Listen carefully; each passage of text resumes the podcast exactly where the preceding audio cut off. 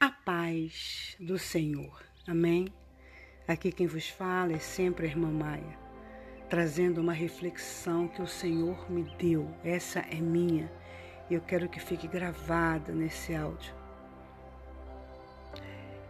Tem pessoas que entram na sua vida para tentar te deixar infeliz, acusando você, apontando o dedo para você e querendo que você torne sempre naquele passado em que, em, em, em, que você já não existe mais, no qual você não faz mais parte. Mas tem pessoas que se incomodam com a sua tranquilidade, chamando essa, essa tranquilidade que Deus te deu de, de menefreguismo, né?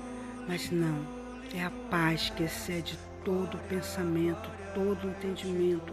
É aquela paz que quando nós recebemos Jesus Cristo nos nossos corações, ela entra e nos tira toda acusação do diabo.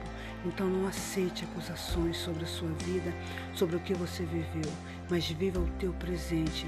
É como eu disse na reflexão, o tempo é muito precioso para que você permaneça no seu passado. Não permita que ninguém te leve para lá. Se esse passado te traz tristeza, e nos diz assim: O tempo é algo precioso demais para ser perdido. Então vai o meu conselho. Não deixe ninguém atrapalhar o seu tempo. Não perca seu tempo com o passado.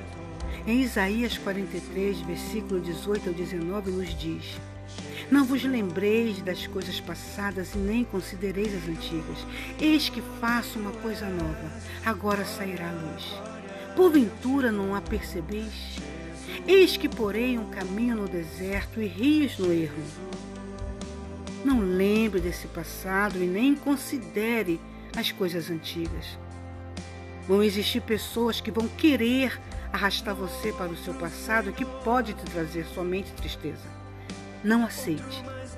A Bíblia nos aconselha a caminharmos de glória em glória. A Bíblia diz que um profeta não é valorizado na sua pátria.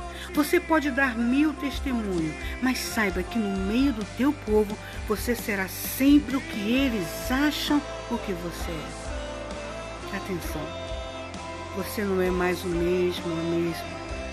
Jesus transformou a sua vida. E você não é mais a mesma ou mesmo. Mas essas pessoas vão insistir em apresentar você como aquela velha pessoa. Vão te julgar. Vão apontar o dedo para você. Mas eu te digo, continue pela tua estrada. As coisas velhas já passaram e eis que se fez tudo novo. Viva a sua vida e não aceite acusações de mais ninguém ou de ninguém mais. Deus te abençoe.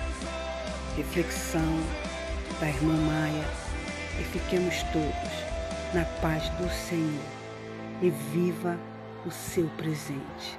Amém.